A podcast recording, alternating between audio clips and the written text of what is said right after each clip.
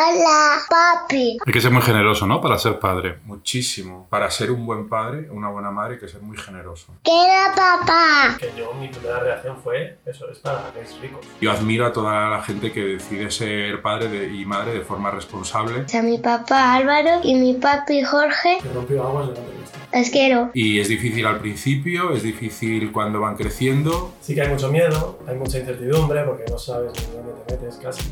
Que fuimos a un país civilizado.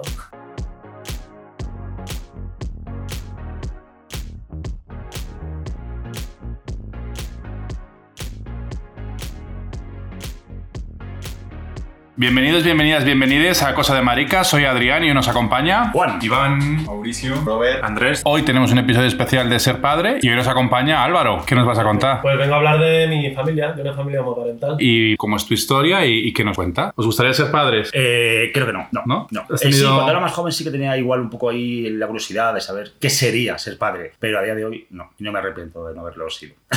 Bueno, Mauri.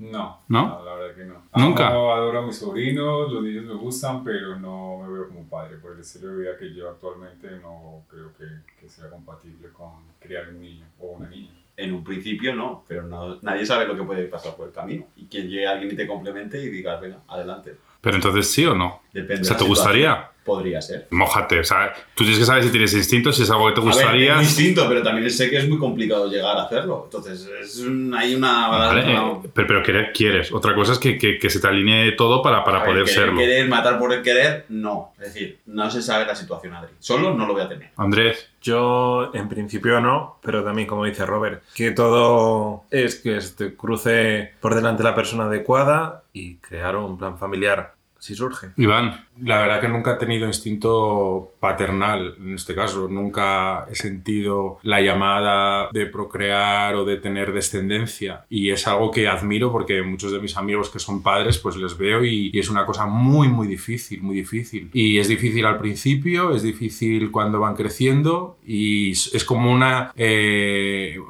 una, una espera que esa persona se haga adulta para ver los frutos de toda la educación que le has dado. ¿no? Entonces, eh, yo admiro a toda la gente que decide ser padre de- y madre de forma responsable porque es algo que le ocupa muchísimo tiempo y visto desde fuera lo veo incluso como un sacrificio. ¿no? Entonces, eh, yo no me he visto nunca capaz de, de hacer ese sacrificio, quizás por egoísmo, por comodidad, pero sobre todo porque no tengo instinto paternal, nu- nunca lo he sentido. Es decir, yo con los niños y todo eso juego con los de hijos de mis amigos o con mi sobrina, pero llega un momento que me canso. Y entonces pienso, madre mía, eh, el que es padre o madre que pues tiene que estar ahí encima, al cole, los deberes, por la noche, acostar malito, no sé qué, no sé qué más.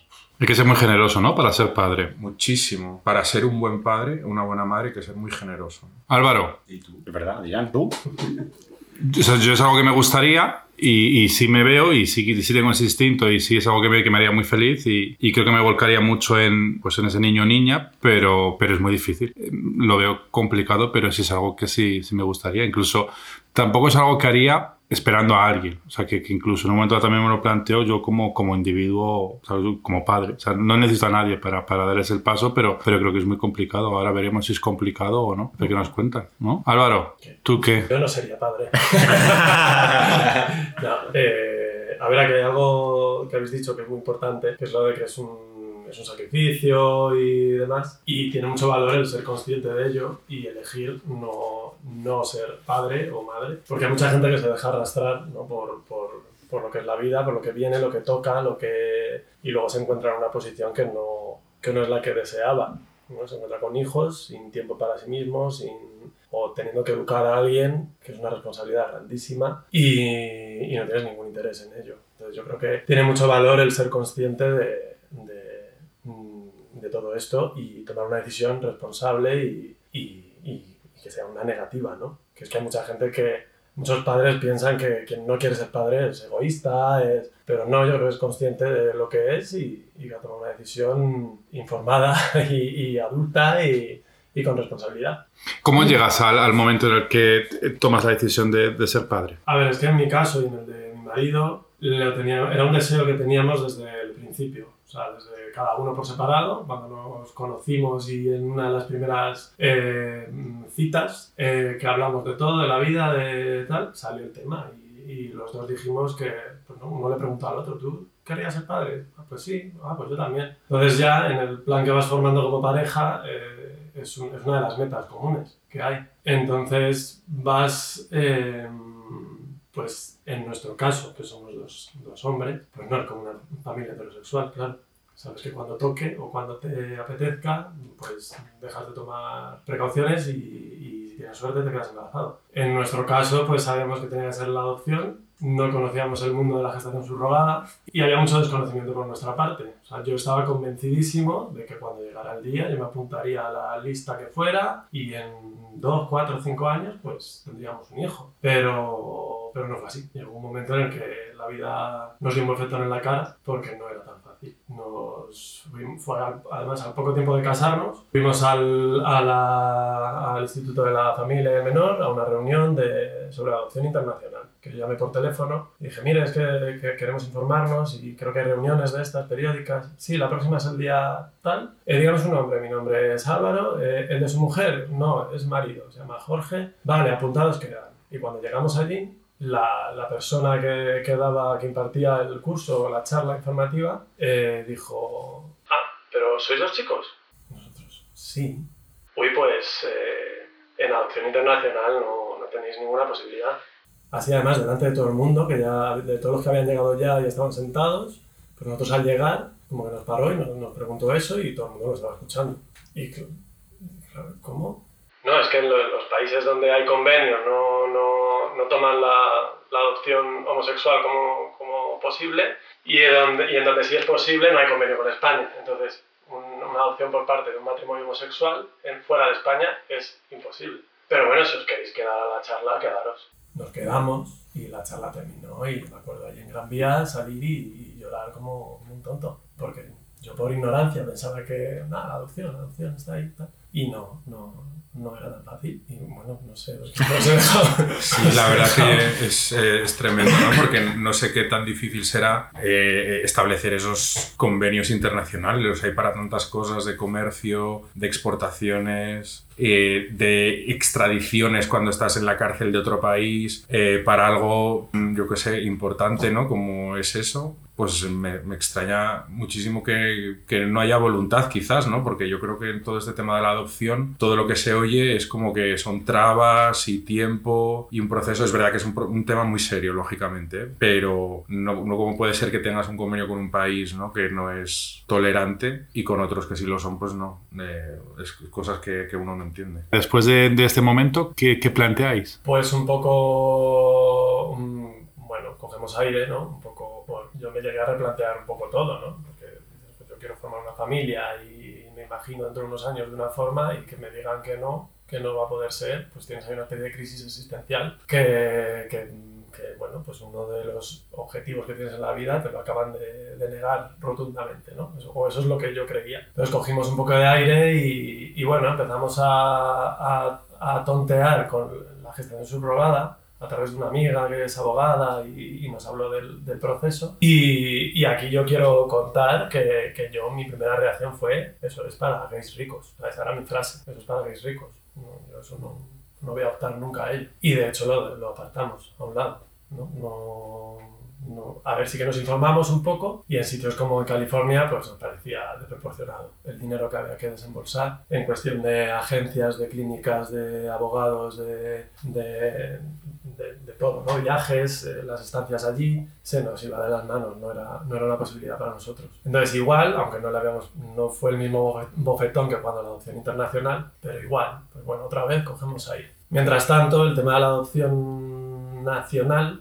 en Comunidad de Madrid funciona de la siguiente manera. Las listas se abren para que se inscriban las familias y a los dos o tres meses las cierran. Y a lo mejor se tiran cerradas mientras, mientras todas esas familias que se han inscrito van pasando su proceso de adopción, sus entrevistas, tal, su asignación de un menor, las listas se cierran, o sea, no hay opción. Y, a lo mejor, y, y hablamos de a lo mejor siete años, ocho años, en los que ni siquiera te puedes apuntar a una lista. Y el día que se abre esa lista, podéis imaginar la cantidad de familias que, que se apuntan. ¿no? Entonces, en esa época no estaban abiertas ni había previsión de que se abrieran las listas en Comunidad de Madrid, o sea que tampoco era una opción. ¿Qué pasó? Un día viendo un reportaje en la tele de Samantha Villar, eh, hizo un reportaje eh, con una pareja que iba a Estados Unidos a tener a, a su hija. Y le tenían en, en otro estado, no era California, era Illinois. Y allí Samantha Villar les preguntaba abiertamente cuánto les costaba el, el proceso. Y contestaron una cantidad que nosotros dijimos, ah, bueno, pues no es tanto. Y es que resulta que cada estado tiene su ley, cada o país, si, si te vas fuera de Estados Unidos, y en cada uno pues hay unos costes distintos, unos, unos servicios distintos que hay que pagar, en otros no, y empezó a ser una opción para nosotros. Y gracias a ver a ese reportaje, ese reportaje, pedimos información en las agencias y demás, y, y comenzó nuestro proceso de gestación subrogada por el que nació nuestra, nuestra hija. Tienes, tienes una hija y tienes también un hijo, ¿no? Sí, tengo una hija de 7 años, eh, nacida por gestación subrogada, y un niño de 2 años y medio que es adoptado aquí en Madrid.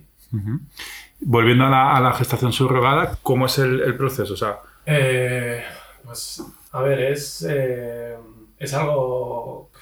Es difícil, es un proceso di- difícil, porque al final tienes que vivir un embarazo en la distancia. En nuestro caso, si viviéramos en Estados Unidos y tu vecina es la que gesta a tu hijo, pues seguro que, que es genial. En nuestro caso, pues, pues bueno, pues es, es complicado, es difícil psicológicamente, es un esfuerzo económico, que aunque yo defiendo que no es para ricos, o sea, me tuve que tragar mis propias palabras, porque, bueno, nosotros somos una familia de clase media, eh, que, que- que afortunadamente hemos podido hacerlo, pero que tampoco somos millonarios ni, ni nada parecido. Pero sí que es un esfuerzo, es un esfuerzo económico, psicológico, eh, tienes que abrir la mente también, porque en, o sea, en España estamos muy atrás con ese tema. Y, y- pero en contrapartida, a mí hay algo que me decía Jorge, mi marido, durante el proceso, muchas veces, que era que estábamos vi- viviendo cosas que la gente que, que es padre o madre por, de manera tradicional no va a vivir nunca. El conocer a otra familia, como es la familia de,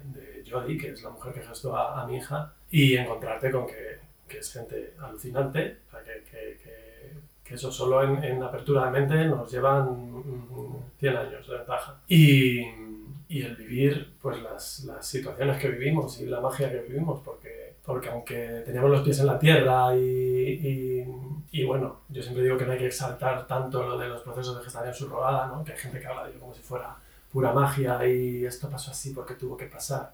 No, es difícil y, y hay veces que te cagas en todo. Pero, joder, nos salió todo tan bien y, y- hubo momentos tan, tan bonitos que no va a vivir la mayoría de las familias que dicen, pues mira, esta es la recompensa. Sí que hay mucho miedo, hay mucha incertidumbre porque no sabes ni dónde te metes casi, y eso que fuimos a un país civilizado y en el que te informan, o sea, y en Estados Unidos firmas hasta que, te has enterado del papel anterior que has firmado. O sea, ahí se aseguran de que tú mm, eh, no les vas a demandar por nada, de que te has entendido todo y, demás, pero al final, joder, te estás jugando la, vida de, la posible vida, ¿no? De un hijo o una hija tuya. Por no hablar de la ilusión de, de- de- que, que tienes como, como proyecto familiar o, o- o el dinero, claro, por supuesto. entiendo que una de las primeras decisiones a las que os enfrentasteis también es, era elegir eh, biológicamente de quién de los dos progenitores, o sea, de quién de vosotros dos iba a ser, iba a ser hijo biológico, ¿no? Sí, bueno, en nuestro caso, los dos donamos esperma. Bueno, no sé si la palabra donar es, es, es la correcta, ¿no? Nosotros dimos cada uno su esperma y se fecundaron óvulos, óvulos de una donante, ¿vale? O sea, Sí. la mujer que, gestó, que gesta al bebé no es la donante de óvulos.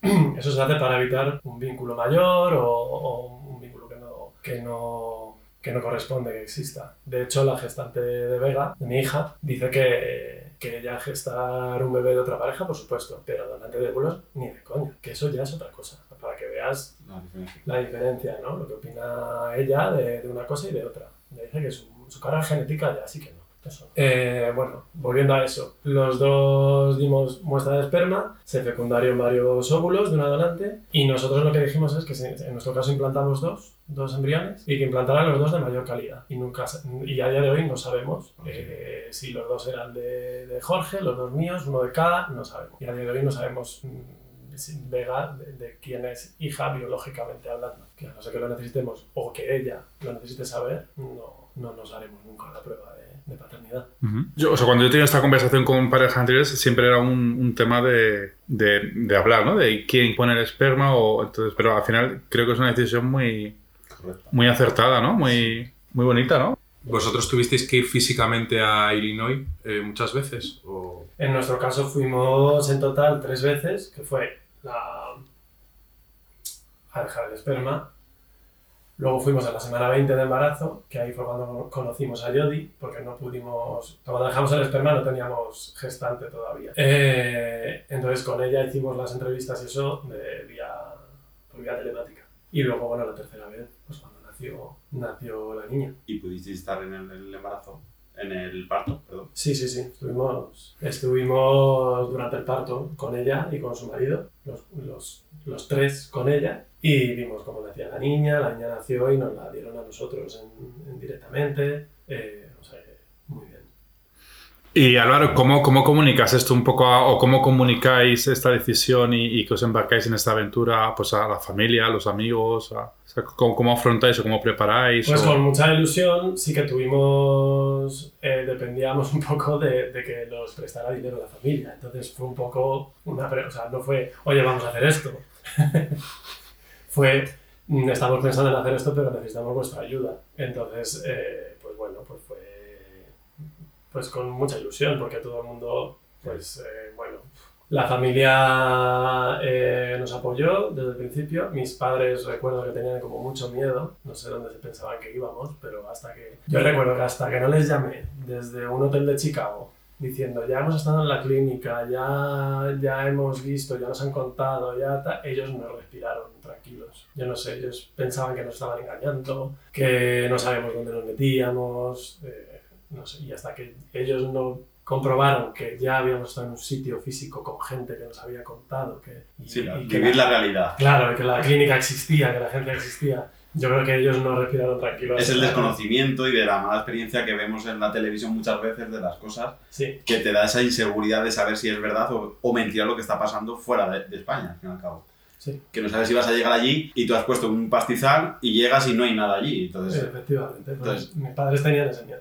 En vuestro caso, hablabas de Jodie como la gestante y me gustaría saber cuál es el proceso inverso. Es decir, eh, Jodie me imagino que estará en una, en una lista también y recibe eh, solicitudes o es ella la que elige también quiénes son los padres. O, Sí, sí, sí, buena pregunta. Ella también nos eligió a nosotros. O sea, mm, ella no está ahí disponible para quien quiera, para quien quiera elegirla, ¿no? Y ya, ya sale del banquillo feliz y contenta, ¿no? Ella también tiene su criterio, nos tiene que conocer, saber nuestras eh, motivaciones, nos- cómo somos, eh, cómo nos conocimos, lo que ella nos, nos quiso preguntar. De hecho, hay, hay, hay mujeres que se niegan a gestar a lo mejor para una familia de dos hombres porque son muy religiosas. Y bueno, y es respetable, porque eso va en contra de sus creencias. Y es que al final con su cuerpo tienen que hacer lo que ellas quieran. Y en nuestro caso fue igual, claro. eh, ella, ella también nos eligió a nosotros. O sea, de hecho lo llaman el, el match, porque hay, hay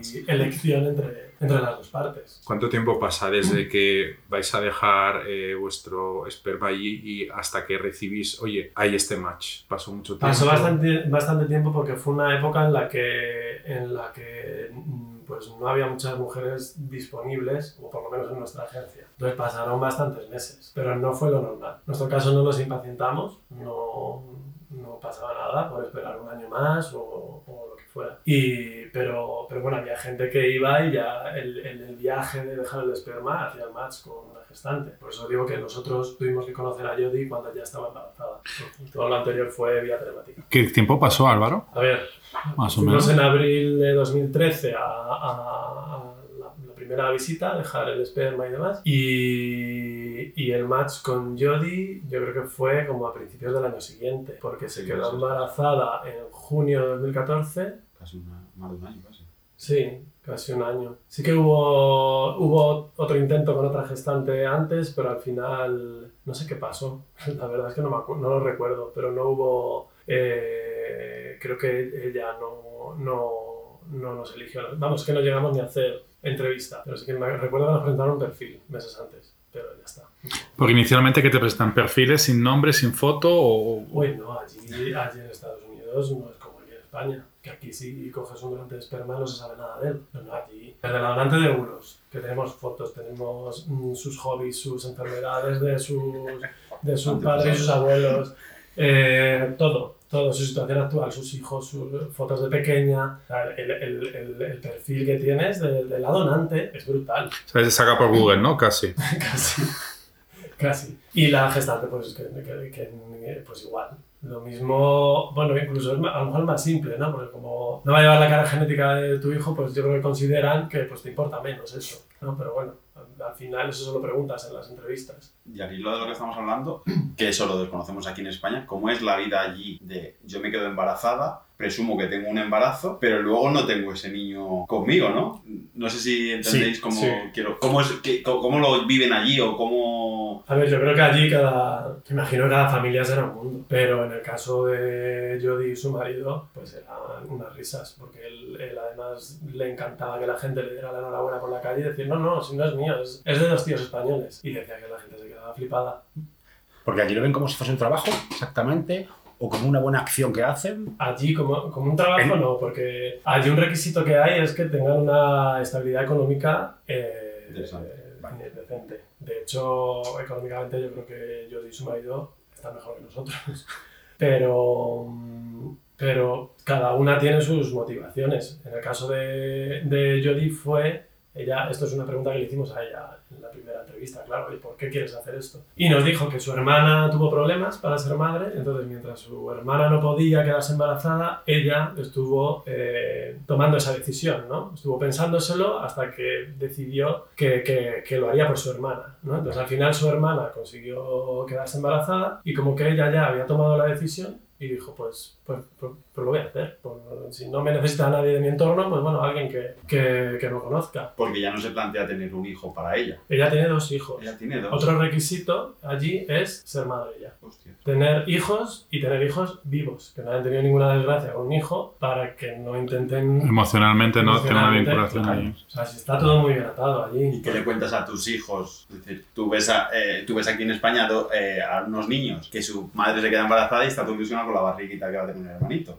Que a esos niños los tienes que, que enseñar a educar o a decirles, no, es que no va a ser tu hermanito. Sí, sí, porque además eran pequeños. Cuando nació Vega, yo creo que tenían 8 y 10 años o así, los niños. Y nada, nos decía, esto también se lo preguntábamos nosotros, ¿eh? ¿qué dicen tus hijos? Y decía que sí, que lo, lo primero que preguntaron fue que si iba a ser su hermana, que si la niña que tenía en la tripa iba, iba a ser su hermana. Y bueno, pues les tuvo que, que enseñar que no, que, pues que era de, y Jorge. Y bueno, y luego la verdad es que cuando nació la niña, estuvimos con ellos varios días y demás, los niños con la bebé, pues como si nada. De hecho, pasaban bastante de ella.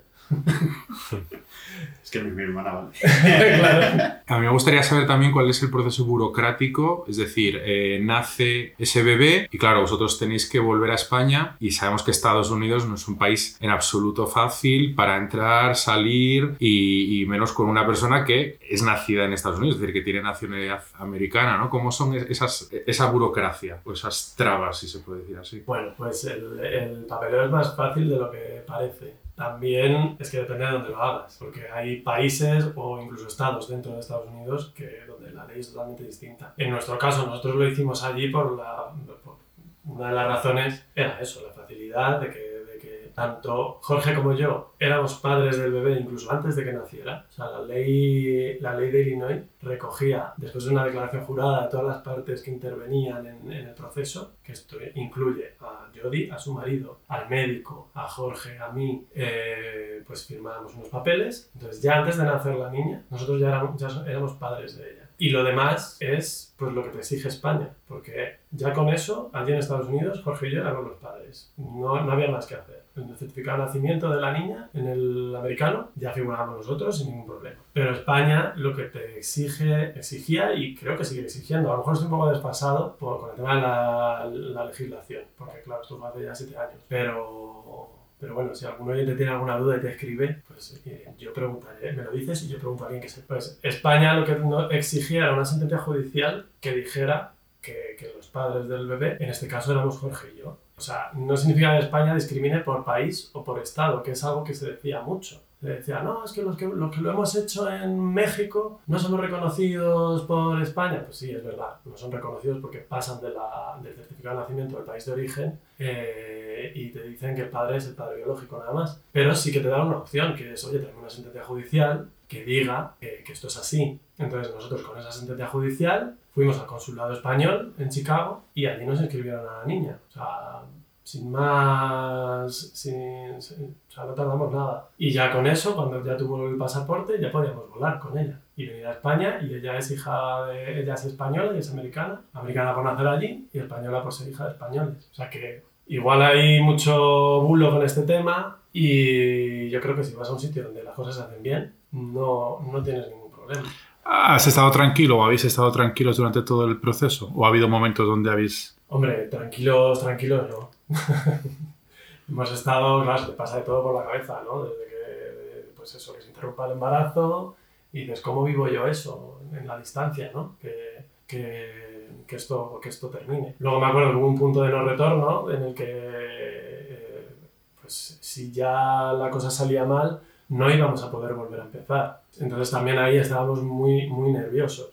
No, no íbamos a poder volver a empezar por el tema económico. Entonces también ahí estábamos muy nerviosos de que, de que esto ya no, no, no se tuerza, porque es que entonces ya se acaba, se acaba aquí la historia. Pero ya está, y luego muy nerviosos a la hora del viaje de cuando iban a hacer. O sea, que yo fue un estado de nervios las semanas anteriores brutal, porque claro, podían hacer en cualquier momento. Tú te planificas un viaje estimando más o menos mm, cuándo va a ocurrir, cómo va a ocurrir. Tienes que reservar un alojamiento en donde vive Jodie, que no es Chicago, y unos días y luego otros tantos días en Chicago para el tema del papeleo. Entonces, claro, si se te movía una fecha mucho, ya tenías que cancelar.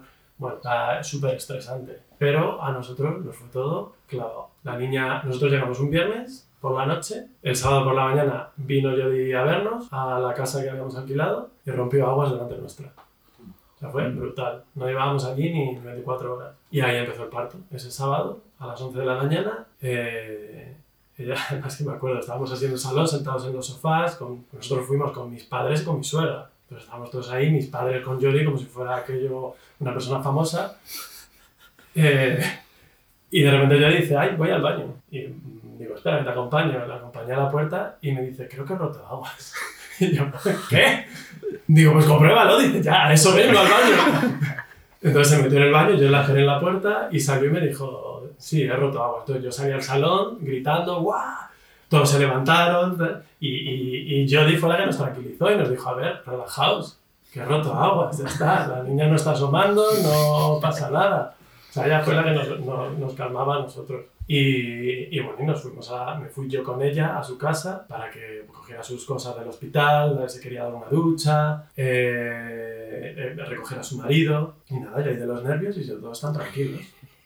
De hecho salió, se miró y dijo, ay, otra vez, voy a la ducha otra vez. Claro, sé que la pobre se manchaba. Y otra vez a la ducha, pero vámonos ya. Yo mientras con Jorge hablando, diciéndole, todavía seguimos aquí. Habíamos quedado en encontrarnos en el hospital. Y, y bueno, al fin, al fin salimos y, y, y Jodie dijo, uy, son como las 12. Una vez que ingrese no voy a poder comer. Vamos a McDonald's. Y allí en un Macauto, los tres, ella con sus contracciones de vez en cuando decía, ay, esta viene fuerte, esta. Y nada, pidiendo ahí el, el, el Big Mac. O sea, que casi viene con Happy Meal el niño, ¿no? Sí, sí, sí. Luego se dieron la vuelta. Álvaro, ¿quieres algo? Y yo, no, no quiero nada. Vámonos al hospital, por favor. Come rápido.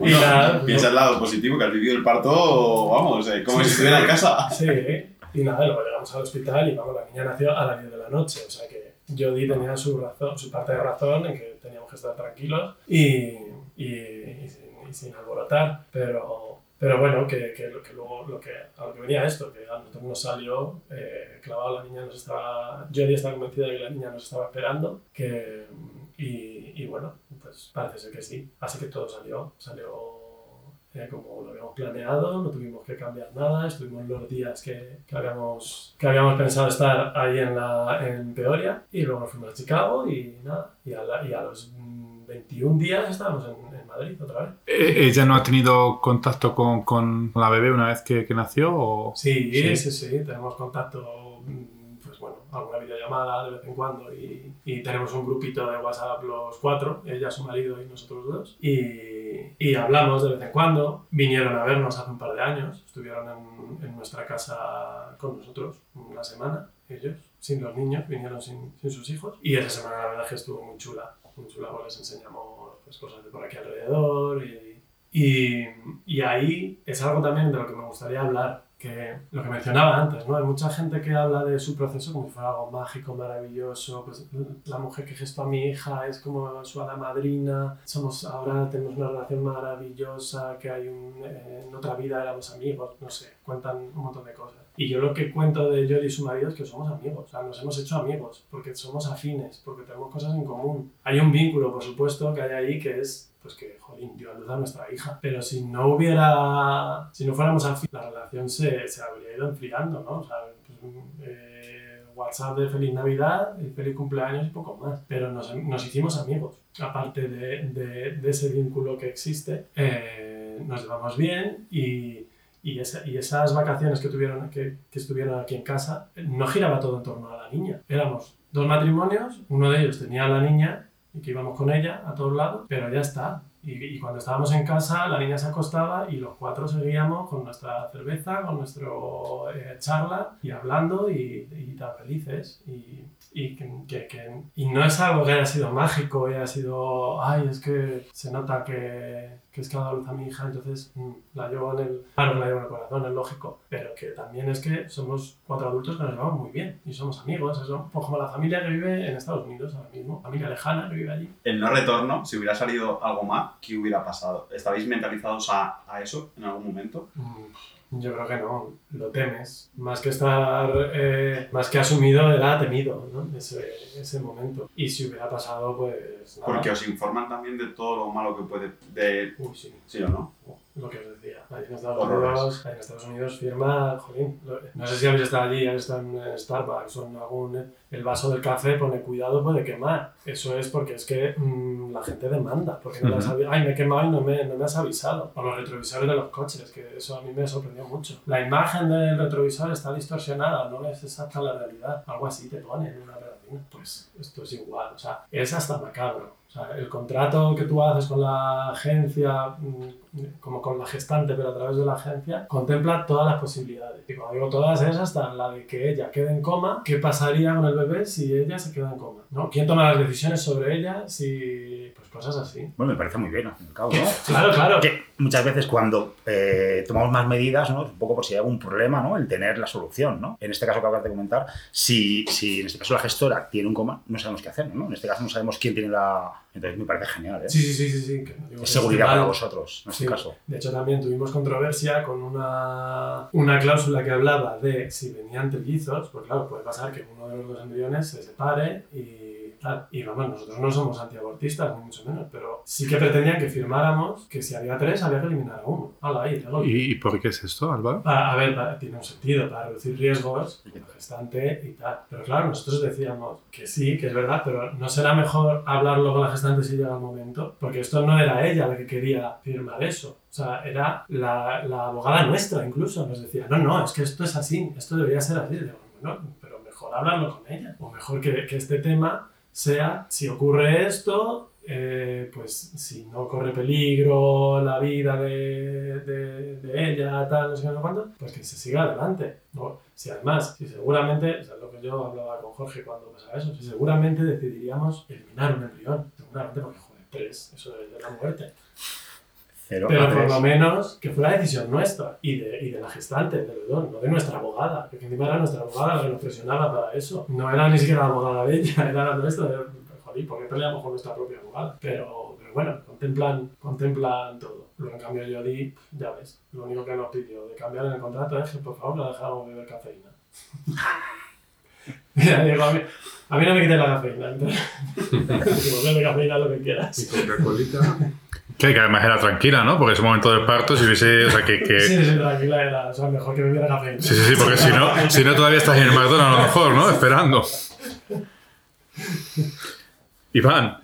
No, no, me, eh, bueno, me pega con la sociedad americana, ¿no? Como es lo que tú has dicho, es decir, eh, eh, es una sociedad muy judicializada, de hecho, cuanta, culturalmente son todo películas y cosas de juicios y abogados y series y todo eso, ¿no? Entonces es normal que ese tipo de sociedades tengan absolutamente todo escrito eh, en papel y, judicializado para que eh, evitar situaciones, ¿no? De, pues que, nadie sepa muy bien qué hacer o, o estar sentando jurisprudencia sobre cosas que nunca han pasado, ¿no? Entonces, las cosas claras, cuanto más claras, mejor para todos y más fáciles, ¿no? Para poder asumir o pensar o saber o- en qué va a acabar todo. O sea que bien. Sí, estoy de acuerdo con Iván. O sea, es una- es- tiene un tema que es tan eh, importante y tan delicado, tenerlo todo muy organizado. Llegáis a España, sois padres, gestionáis paternidad dentro con vuestras empresas, ¿no? O, o sea, ¿Cómo Sí. es ese momento? Por aquel entonces había problemas con la, con, eh, la prestación por maternidad, porque se llama maternidad, se llamaba maternidad, aunque la cogiera un hombre. Eh, si, si eras padre por gestación subrogada. Entonces, en este caso fui yo el que cogió las las 16 semanas, Jorge, no sé si eran dos semanas por aquel entonces, y yo no cobré. No, o sea, mi empresa sí me dio el permiso de maternidad, pero la seguridad social no me lo reconocía y no me lo pagaba. Entonces tuve que denunciar y tuve que dar, y hasta los dos años o así no me lo pagaron. Pero es que además yo pillé entre una sentencia, la, la sentencia anterior y la posterior fueron favorables al padre. La mía en primera instancia fue, fue denegada. Entonces me tocó ir, eh,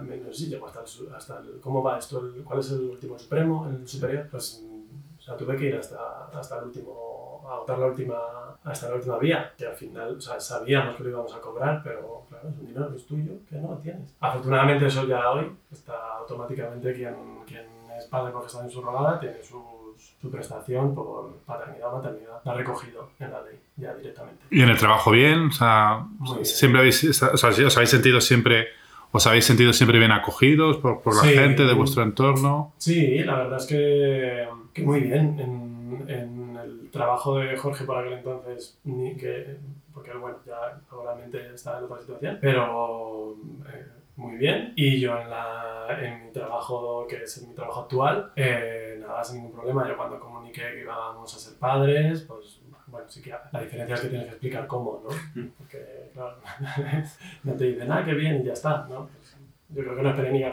ni a que, pre- a que preguntaran. Y, y nada, y muy bien. O sea, yo de verdad que, que ni, que ni en mi trabajo, ni, ni en la familia, ni en los amigos hemos tenido ningún, ninguna mala cara, ninguna...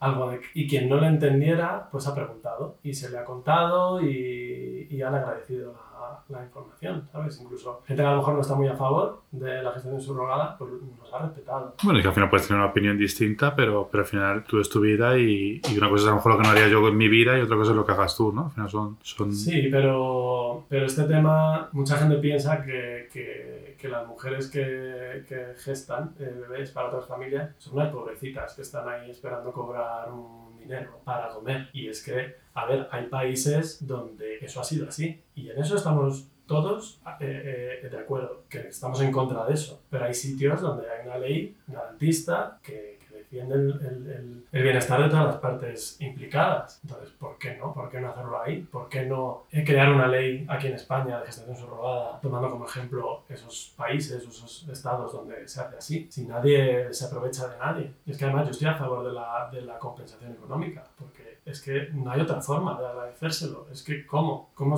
cómo jolín, si nos pagan por donar esperma o por donar óvulos, ¿por qué no vas a pagar mm, o recibir una compensación económica por donar tu capacidad de gestar? Es que es lógico. Y a proporción tendrá que ser más. No va a recibir lo mismo una gestante que un, un donante de esperma, porque el esfuerzo y los riesgos son otros. Entonces, eh, las cosas bien hechas, mm, yo no veo ningún problema. El problema es cuando hay desconocimiento, cuando se piensan que Jodie eh, era una pobrecita que estaba ahí deseando que alguien la eligiera eh, para tener dinero y poder comer. Y eso es lo que no le entra en la cabeza a muchísima gente. Cuando Jodie y Jeff y su marido estuvieron aquí en España, coincidió con un evento que, que hizo un partido político a favor de la gestación subrogada y nosotros a través de una asociación en la que estábamos, de familias eh, formadas por gestación subrogada, pues surgió que Jodie acudiera a ese evento y hablara. Nos entrevistaron a Jorge y a mí, a ella y, nos hicieron un vídeo súper bonito en casa mm, y eso luego lo, lo difundieron por redes sociales, pero los mensajes que recibimos por redes sociales fueron devastadores. A ver, estamos poniendo sobre la mesa que la, la mujer que ha gestado a mi hija ha venido a verme a mí, ella, se ha pagado su, su billetito de avión y se ha venido a verme a mí eh, de vacaciones, que no es ninguna pobrecita. Y de que ha contado ella misma, ella, o sea, no yo en boca de ella, sino ella misma ha contado a la cámara sus motivaciones, por qué lo hizo, qué siente. Bueno, pues aún así hubo gente en redes sociales que respondía, claro, seguro lo habéis pagado para que diga eso. Claro, es que, mira, yo ya no, no voy a entrar más en esto. Porque está claro que hay gente que no, que no quiere verlo y no, y no lo va a ver nunca. Pero lo que a mí me molesta es que, que difundan esa mentira, ¿no? Que vayan hablando de mm, la pobrecita, tal, o yo que, que eh, como dicen, que sí, compraventa de menores, que, que ejerzo la compraventa de menores, que me ha aprovechado una mujer, que, bueno, es que más yo no puedo hacer. No puedo traer a Jodie a, a que os cuente toda su vida y, y aún así le digáis que es mentira.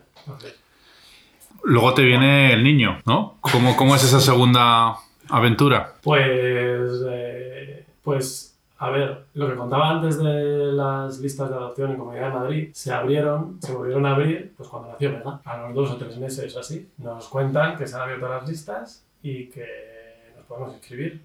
Entonces, pues nada, decimos, pues vamos a inscribirnos. No tenemos ni idea de, de cómo se nos va a dar esto con, con la niña, pero para decir que no siempre hay tiempo, ¿no? Entonces nos, pues nos inscribimos en las listas y esto fue el año 2015. Nos llamaron en 2019 para la primera charla informativa. Mientras tanto, sí que hicimos eh, los cursos y nos dieron la idoneidad porque también presentamos, abrimos expediente para adopción especial, que son niños con necesidades especiales. Y ahí no hay lista, no hay o sea, no se abre ni se cierra la lista. Para adopción especial siempre, siempre, está, siempre te puedes apuntar. ¿Qué pasa? Que hay menos familias que se ofrecen. Entonces nosotros, como en, por- en 2017 o así, o en 2016, hicimos los cursos para adopción especial y bueno, quedó eso un poco ahí, porque nosotros al tener a la niña ya, no estábamos abiertos a cualquier, a cualquier tipo de problema que viniera, con el que pudiera venir un menor. Esto es algo que tuvimos que aprender en los cursos con los psicólogos, ¿eh? El decir sin tapujos, yo no estoy dispuesto a tener un hijo con una minusvalía, tal, porque es que te sientes muy culpable diciéndolo. Y, y de eso va esa formación, ¿no? Esos cursos De que eso hacéis, de eso va, ¿no? Efectivamente. De que puedes poner tus límites sin, sin, sin Claro, es que, es que sentirte... es muy fuerte porque tú tienes una lista con, un- con los distintos problemas que puede tener un menor y tú marcas lo que estás dispuesto y lo estás, que no. estás eligiendo exactamente lo que no quieres, que es muy, Sí. es muy cruel, muy te triste, sientes, ¿no? te sientes muy culpable, ¿no? Porque Ah. jolín, ¿no? Además, que es que en nuestro caso somos dos personas y había cosas con las que no estábamos de acuerdo. Sí. Había algunas de esas cosas que a uno le parecía bien y al otro no. O uno estaba dispuesto y otro no. Entonces, mm, no es tan fácil. Y eso la- lo- el equipo de psicólogos de la Comunidad de Madrid te enseña a decir, no pasa nada, no pasa nada. Al revés, mejor que seas consciente de que no estás dispuesto a eso. Claro, nosotros a lo mejor si no hubiéramos tenido a la niña, pues vale, a lo mejor habríamos abierto más el abanico de, de- de posibilidades. Pero, jolín, yo ya tengo una hija. Yo a, mi hija no la quiero quitar cosas conscientemente porque venga a casa alguien con, con, con unas necesidades que me va a hacer no poder darle a mi hija lo que quiero darle. A mi hija que ya está aquí. Entonces, pues eso, nosotros, eh, eh, eh, ¿cómo se dice? Estábamos dispuestos a coger, pues eso, eh, enfermedades infectocontagiosas, alguna malformación que se corrigiera con el tiempo o con operación, pues cosas que yo lo que al final lo que traducía era en tiempo para mi hija que ya tengo, algo que no me quite tiempo para mi hija que ya tengo. Ahora, si tienes otro hijo y te viene con un problema que no te esperas, pues a ver, evidentemente, como todo el mundo, vamos a hacer por él lo que sea. Pero la adopción especial se trata de que tú te ofrezcas para lo que puedes hacer y lo que te ves capacitado. Pues si no te ves capacitado y no puedes y no quieres, pues se lo dices a ellos. Esto no, esto no, esto no, esto sí. Entonces, eso es algo que, mira, no, no pensaba en hablar de la adopción especial, pero está bien que lo hayamos que lo haya sacado, que si hay alguien que lo quiere, lo está contemplando, pero se imagina con un niño con el que va a tener que estar en el hospital todos los días, bueno, pues que no tiene por qué ser así, ¿vale? Entonces, bueno, nosotros nunca nos llamaron a adopción especial, sabíamos que era muy difícil, pero lo, lo bueno es que nos convalidaron esos cursos y la idoneidad que teníamos de la especial para cuando nos llamaron en 2019. Entonces nos llamaron en septiembre de 2019, no tuvimos que hacer cursos y entrevistas, hicimos una como de, de un poco de, de refrescar, efectivamente, y en enero ya estábamos como en la eh, una especie de, bueno, una especie no, deben de tener como una lista con las familias y en cuanto sale un menor en situación de adopción, llaman al primero que está en la lista, ¿vale? Y te van dando una estimación de cuánto te puede quedar, pero esos se mojan, pero tampoco... No es sabes imposible, tampoco. es imposible saberlo. Ellos se basan en la media de niños que han salido últimamente en adopción y tal. Y a nosotros en enero nos dijeron que para junio, julio, para el verano.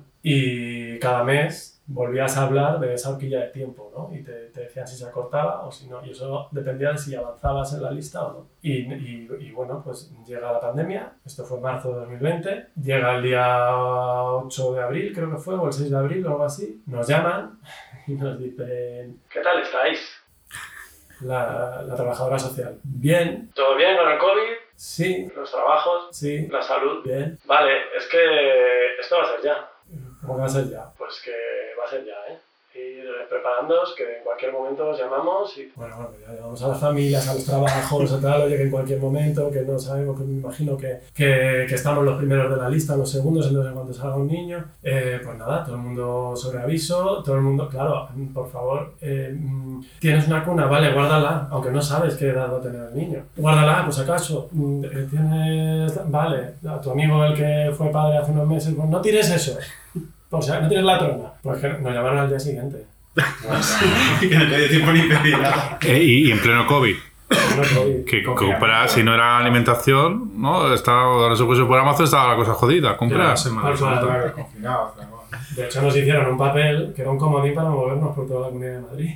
Para poder ir a casa del amigo que tenía un carro, a casa del otro que tenía una cuna, y era un papel muy ambiguo que decía por gestiones, que no sé qué, no sé cuántos. eh, Jorge y Alba se pueden mover por comunidad de Madrid. Y nosotros con el papel íbamos por ahí a todas partes. Y, no- y es que la primera, la primera llamada fue una llamada trampa. O sea, ahí ya nos, sí. iba- nos iban a asignar a, a nuestro hijo. Pero nos llamaron primero para ver que estaba todo bien. Y es que resulta que hubo familias que por el COVID pues paralizaron el proceso o, claro, qué sé, a lo mejor les, despedían o no sé, o, o cayeron enfermos. Y entonces si nosotros éramos los cuartos, pues avanzamos, a lo mejor los tres de delante paralizaron el proceso y de repente, asca. Y nada, y, y- y- y fue horrible. Pero es una espinita que, que tengo yo porque la llegada de, de Hugo pues fue... Inesperada. Pasaste de la tranquilidad de Jody, ¿no? A las prisas del asistente social. Totalmente, ¿No? totalmente, nada que ver la una con la otra. Ah, eh, además, Hugo estuvo ingresado casi un mes desde que nació, porque había nacido el, el 29 de marzo. Y nos llamaron en eso, el día 7. o por ahí. Le, le fuimos a ver al día siguiente de que nos llamaran y tuvo que estar ingresado, creo que al final nos lo llevamos a casa como el 23 de abril o así. Entonces, todo ese tiempo en el hospital, un día iba Jorge a verle y otro día iba yo, que ya ves tú, íbamos, le, le- le dábamos un biberón, le cambiábamos un pañal, le teníamos así en brazos un rato y ya, no, no hacíamos más, pero jolín, queríamos estar con él. Y entonces eso fue, fue, fue bastante duro porque ya empiezas a, jolín, es tu hijo, es que es tu hijo desde el primer momento y lo tienes en- ingresado al hospital. Pero bueno, no fue por nada grave, fue por una cosita que le, le dieron taquicardias y, y bueno, tuvo que estar con medicación un año así, pero que nunca pasó nada y estaba todo en orden, pero le tenían que tener controlado para darle la alta. Entonces, Vega, la niña, estaba muy impaciente, claro, sabía que ya Hugo existía, pero no aparecía por ningún lado. Eh, encerrados en casa, eh, pues horrible, horrible. Hubo una vez que comimos en el coche, pues claro, la cafetería del hospital y eso, nada. Hubo una vez que queríamos hablar con la cardióloga los dos, nos fuimos los dos al hospital. A la niña la dejamos de estragis en casa de, de mi hermano, pues claro, no, no podíamos salir a... La dejamos ahí, nos fuimos al hospital Jorge y yo y comimos en el coche, porque tuvimos que estar ahí bastante tiempo en el hospital. Y nos habíamos con tupper ahí con tortilla y nada. y Pues Y encima tienes que entrar en un hospital que está todo lleno de COVID, que era horroroso la situación. Claro, veías a las enfermeras y era como. ¿por qué no le tocas con guantes al niño? Ponte el guante ya. O que se baja la mascarilla, que la podías subir guapa. Cosas así que, que la pobre está aquí todo el día, pues déjalas. Pero ya está con la psicosis esa. Como, uno de los médicos cuando me vio me daba la mano. ¿sabes? Cuando nos presentaron, estos son los padres de Hugo tal, y me hizo así. Y claro, yo, yo como, ¿qué haces? Y, Ay, perdón, perdón. Digo, joder, que un médico me vaya a estrechar la mano en plena pandemia, ya, ya le vale. Pero bueno, luego llegó a casa y fue muy distinto a Vega. Vega, mm, yo creo que hubo vínculo desde que nació la niña. O sea, yo la primera noche en el hospital con Vega, la pobre no dejaba de llorar, pero yo la- sentía que O sea, se calmaba cuando la, te la ponías piel con piel, no sé, había ahí un... Yo la miraba y veía un vínculo. Y con Hugo se notó muchísimo el, el mes ese que estuvo en el hospital. Álvaro, puede ser que fuese porque no estaba planificado, entre comillas, que no sabíais qué, eh, qué día iba a llegar, más o menos. Yo creo que sí, que que fue un poco todo. Y él, date cuenta que él, su primer mes de vida, no tuvo apego a nada ni a nadie. Le tocaban con guantes y con mascarilla. Entonces yo me acuerdo de las primeras noches, él, él llegaba a las 7, a las 8 de la noche, se ponía a llorar y a lo mejor paraba a las 3 de la mañana. O sea, podéis imaginar la desesperación. Y hacíamos de todo él. O sea, nos saltamos todas nuestras normas de no te metas al niño en la cama nunca, no... Nosotros somos así. Pues con él hicimos de todo. O sea, de meterle en la cama, de hacer... O sea, nos faltó meternos con él en la cuna.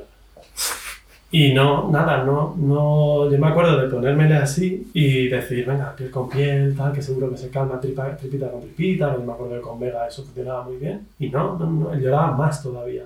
Y me acuerdo cómo me miraba. No había vínculo, no...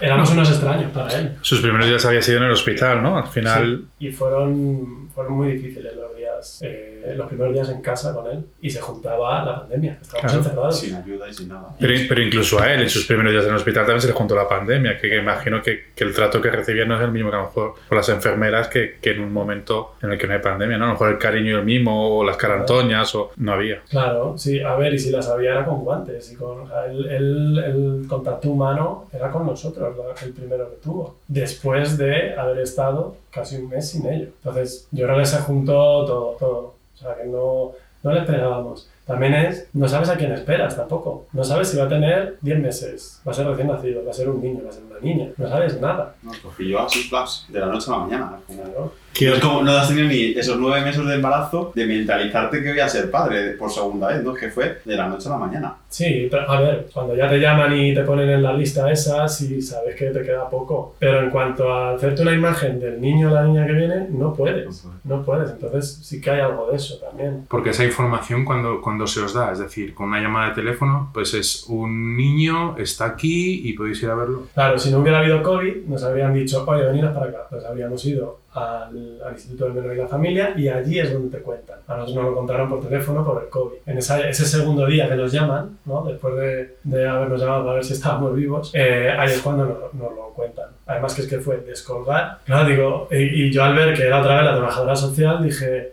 dije algo como, ay madre, ¿qué me, vas a, ¿qué me vas a decir? Y me dijo, pues que es un niño, que ha nacido este día, que no sé qué, claro, pues ya ahí todo de golpe. ¿Qué horquilla de edad podía tener el, el niño? Ah, eh, si la, a ver, no lo siguen a rajatabla, ¿vale? Pero hay una norma que es que si la pareja tiene una media de edad menor a 41 años, les dan niños de 0 a 3 años. Y si la pareja es mayor de 41, les dan de 3 años en, ad- en adelante. Esa es la teoría. Luego son flexibles. Es decir, a lo mejor le dan un niño de 2 años a una pareja que tiene mm, 45 de, o 43 de media de edad. Pero que eso es como pues, porque tienen una norma.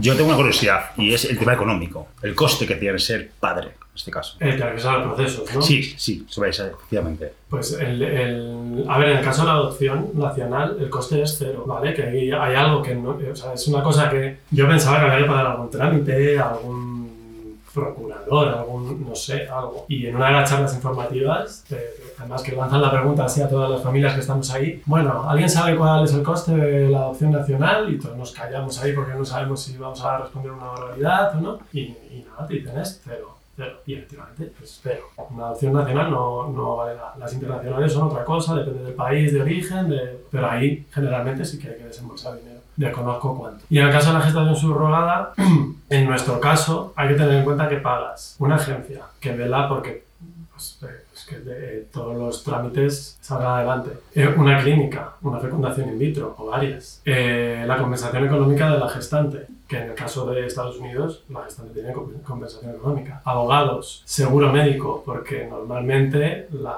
mujer que va a gestar a tu hijo no tiene un seguro que incluya embarazos. Nosotros, por ejemplo, Jody no lo tenía, entonces le pagábamos la ampliación de su seguro para la, la parte que eh, cubría el embarazo. Y que aún así había pruebas y citas que teníamos que pagar. No sabemos por qué, pero es una.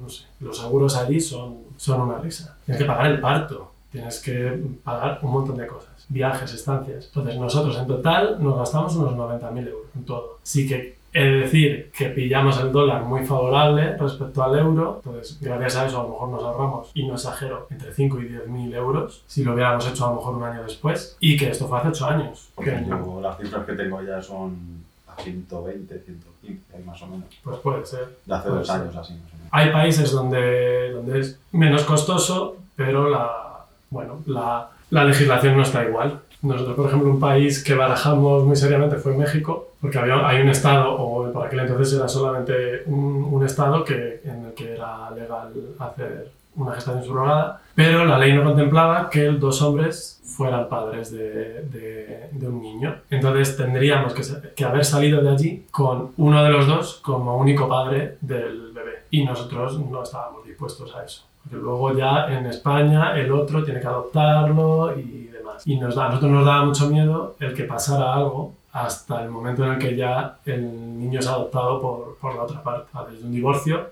hasta que fallezca uno de los dos. Imagínate que fallece el único padre legal del menor. ¿Qué pasa con el menor? Entonces eso no, para nosotros no estábamos dispuestos, pero sí es verdad que era menos costoso allí. Burocráticamente la adopción Eso es rápida también, es decir, desde en este caso la Comunidad de Madrid, es decir, tienes a, en tu caso, en vuestro caso a Hugo y toma pues eh, qué se da, no sé, la partida de nacimiento, como el libro de familia, ¿cómo es? Pues eh, tú firmas primero un contrato de preadopción. Cuando ya te asignan un menor, vas a estar en situación de preadopción. Eh, los tutores eh, legales somos nosotros en este caso, pero la patria potestad es de la Comunidad de Madrid todavía, hasta que no sale el auto de adopción. Entonces, durante esos meses, el, el menor tiene los apellidos de origen, los apellidos biológicos, que es algo que, pues que bueno, te pica un poco, la verdad. Porque estás en el médico y le llaman con sus apellidos de biológicos y dices, ay, jolín, que no pasa nada, pero que además nosotros lo hablamos y decíamos, bueno, que ya está, si no pasa nada, que esto es así, es así. Pero luego por dentro dices, jolín, podría ya tener nuestros apellidos, ¿no? Y, y también si hay que tomar una decisión muy importante, en plan, imagínate, operarle de vida o muerte, ahí tiene que entrar Comunidad de Madrid. Tú sí que decides, eh, guardería, mm, yo qué sé, pues, llevarle al pediatra que tú quieras, pero una decisión importante, cuando está en preadopción, eh, es Comunidad de Madrid quien, quien decide. Mientras tanto, tú tienes que ir a declarar a, eh, cuando te citen y a decir que sí, que, que, pues, que quieres adoptar a- a- al menor. Y la otra parte también tiene que ir y corroborar que efectivamente eh, renuncia a cualquier derecho, patria potestad y tal. Entonces ahí hay un poco de miedo, siempre de decir, oye, si se arrepienten, Hablamos de la Comunidad de Madrid, en este Sí, caso, ¿no? Sí, sí, sí. Vale. Mm, y, y si- y durante todos estos meses, si cambia algo y si tal. Bueno, nosotros nos contaron en las charlas informativas que desde el año 90 y tantos que existe la ley de adopción,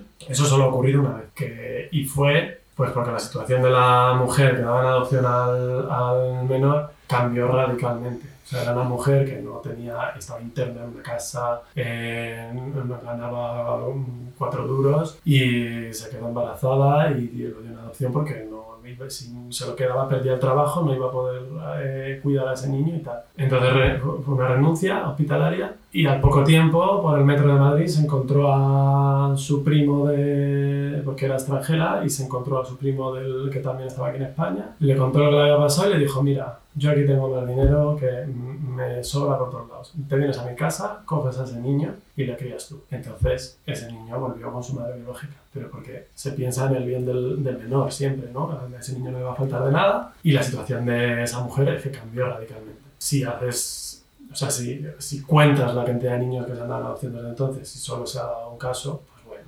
Y además, como nos decían en, en las charlas, si ocurre eso, por algo que no sea este motivo, ¿no? que cambie la situación de la mujer radicalmente, es porque nosotros los trabajadores sociales hemos hecho el trabajo muy mal. Entonces, para que un niño pase a situación de adopción es porque están súper, súper seguros de que su, su familia biológica no lo puede, no lo puede criar. Pero aún así, pues tienes ese miedo. Durante esa ventana de tiempo ¿no? en, la, en la que todavía no es tuyo al 100%, tienes ese miedo. Y bueno, en nuestro, en nuestro caso tardó mucho. Tenía casi dos años Hugo cuando salió la sentencia, pero no fue lo normal. Nos dijeron que como estuvo en medio del COVID eh, y demás, que no saben muy bien qué pasó, que es- yo creo que se les traspapeló por ahí nuestro expediente. Sí, porque es que gente que, que, que dio la última, la última charla de, que das antes de ya de que te asignen un menor, es con un grupito de, de cuatro o cinco familias, que estamos ya los primeros en la lista. Y hubo una de esas parejas con las que te- mantuvimos contacto por Facebook y es que tuvieron la sentencia a los seis meses de tener al menor. Pero yo creo que a nosotros pff, se perdieron, perdieron el expediente o algo, no, no me parece ni medio normal. Pero bueno, llegó ese momento y nada, y, y ya, pues Hugo tiene nuestros apellidos, le hicimos el DNI, le hicimos todo y con una ilusión tremenda ya de tener ahí su nombre y, y nuestros apellidos. ¿Seguimiento por parte de la, de la Comunidad de Madrid, en este caso de servicios sociales, es continuo? O... Sí.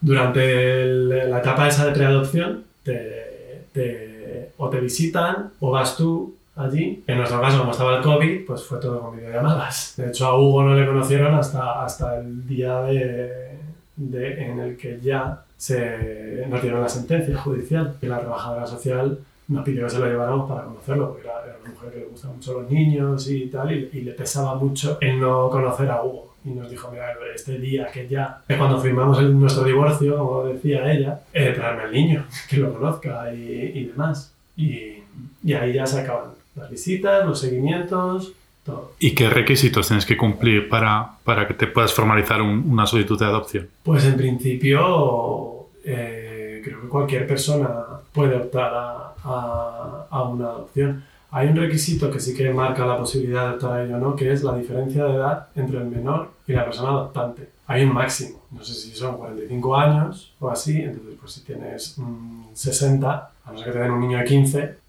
no vas a, no vas a adoptar a un menor. Pero no, no hay nada que diga si tienes esto o si te falta lo otro, no puedes. Bueno, miento. Si hay por problemas médicos, sí que deniegan la idoneidad a, a gente.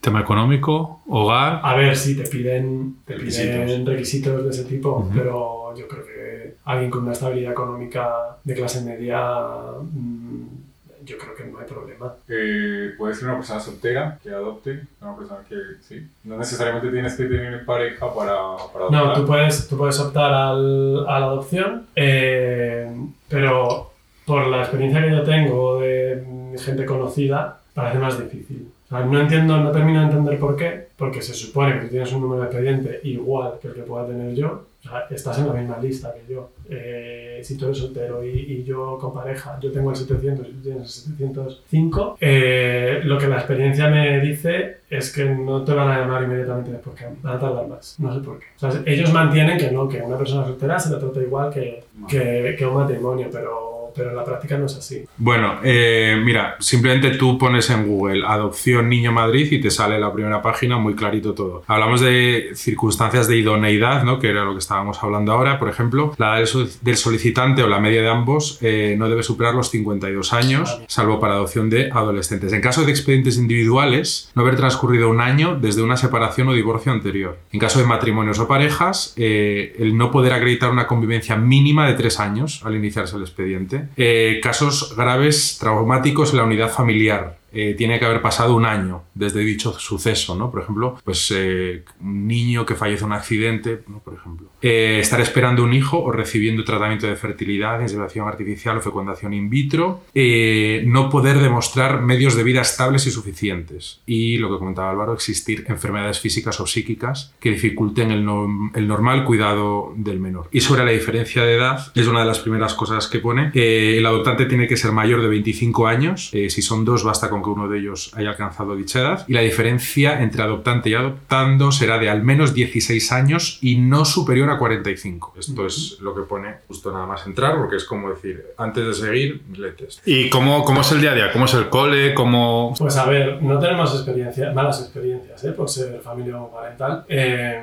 si tenemos alguna graciosa, alguna más incómoda. He de decir que veníamos como muy de uñas. Cuando venimos de Estados Unidos y tuvimos que hacer algún trámite, yo venía como, como cuando le hice el DNI a la niña, por ejemplo, yo fui diciendo, ya verás cómo me digan algo, porque tiene los padres, porque tal. Y, y, y- y claro, yo llegué y le queríamos hacer el DNI y el pasaporte. Y me di, y claro, pues, pues nada, pues le di los papeles, lo que fuera. Y me dijo, y la, la chica de, de la comisaría, pues me dice, ¿y, la madre?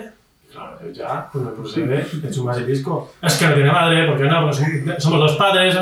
Y me dice, que me da igual, que para el pasaporte tenéis que estar los dos. Lo pregunto por eso, si no es madre, pues padre, me da igual. Y yo, ah, pues no, no ha venido. Entonces no le puedo sacar pasaporte. No, no puedes. No, no es por homofobia, ¿no? No. Pues nada, me callo. Pero de verdad que no, no nos encontramos eh, discriminación ninguna. Incluso yo diría que un poco de, no sé si llega a ser discriminación positiva, pero un poco de cotilleo por, por parte de, de los otros padres sí he notado yo muchas veces. O sea, a mi hija, yo estoy seguro que la han invitado a algún cumpleaños porque tiene dos padres. No porque sea amiga de sus hijos. Conocen y, y Cotillean. cotillean un poco, estoy seguro, porque ha habido veces que, que, que, que- que me escribe una madre, oye, que, que, que, que la- tu hija está invitada al cumpleaños de la mía. Ay, vale, venga, pues sí, sí va. Ay, qué bien, porque, porque Pepita es que no hace más que hablarme de, de Vega. Y yo decía, pues yo la primera vez que voy a hablar de tu hija. no sabía que eran íntimas.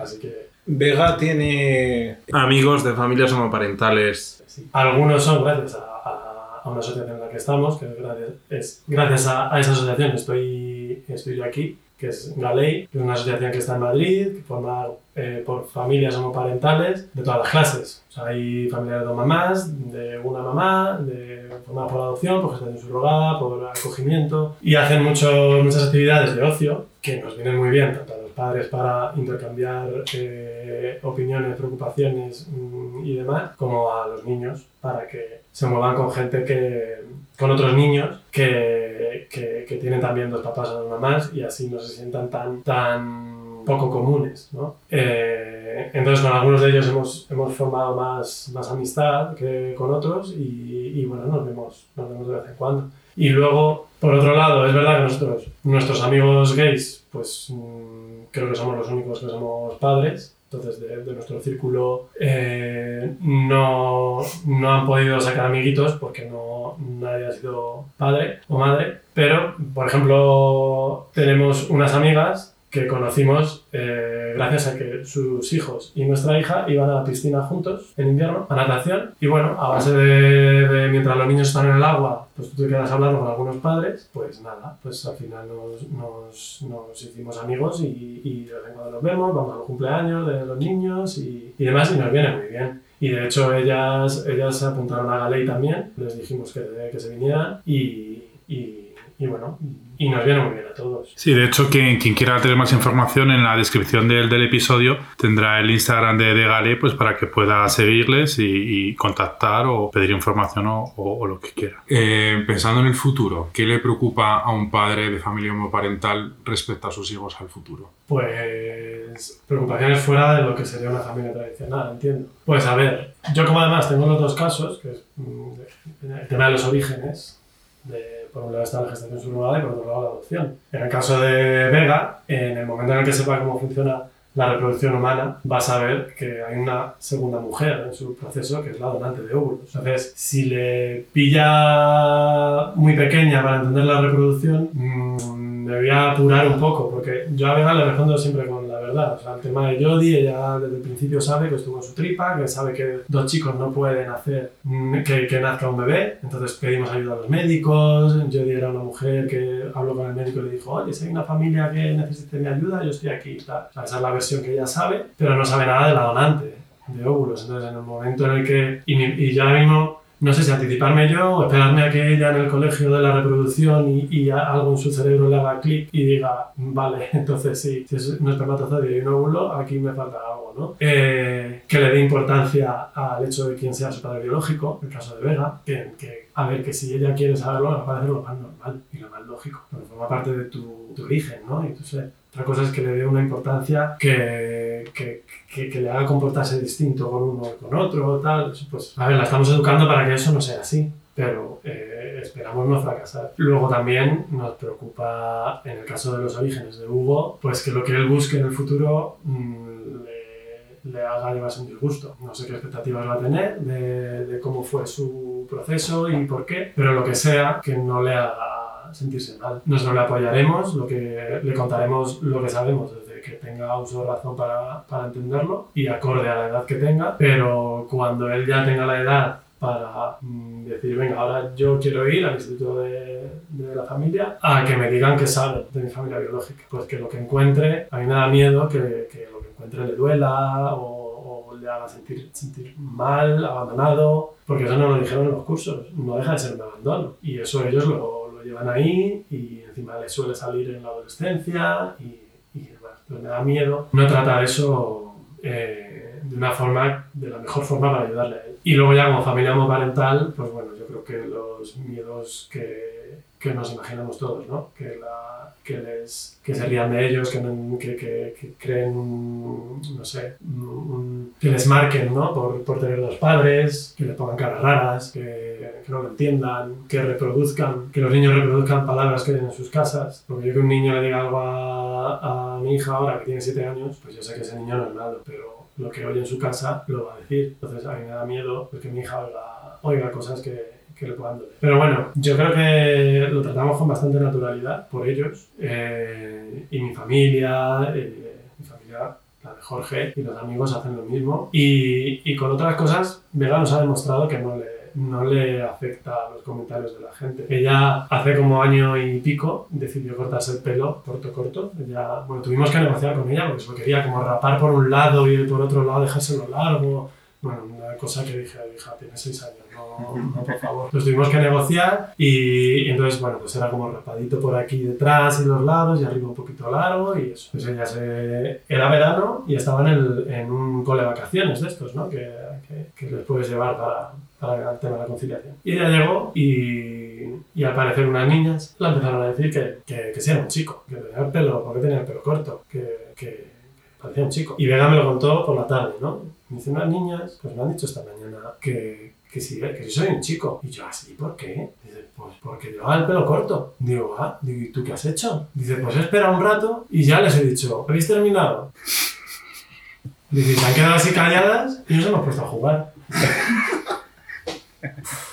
Y claro, yo, yo me callé, digo, aquí no hace falta que yo intervenga para nada. Claro, entonces mm, eh, espero que con temas que pueden ser más delicados, ella mm, tenga esa seguridad y esa, y esa, esa barrera ¿no? que les puso a, a estas niñas. O sea, te planteas, si fueses padre, Iván, ¿qué, qué es lo que más te, te preocuparía? O... Pues uno siempre piensa que las sociedades van siempre avanzando en un sentido, ¿no? Que es en un sentido de más derechos, de en las realidades que tiene una sociedad, pues eh, hacer leyes garantistas y te das cuenta que hay movimientos eh, que, ¿no? que lo que quieren es eh, ir hacia atrás, ¿no? Entonces a mí me preocuparía, por ejemplo, si fuera eh, padre, pues eh, que se pudiera promover algún tipo de, discriminación, ¿no? Sobre eh, lo mismo que quien decía no matrimonio porque es una cuestión léxica, no es una cuestión léxica. Si el día de mañana tú dices matrimonios pueden hacer esto y lo que no son matrimonios no, pues lo mismo, ¿no? Entonces me, preocupa eso y por eso no, no dejaría de ser activista, ¿no? Es decir, porque no te queda otra. Pero al mismo tiempo, y me parece admirable, ¿no? Y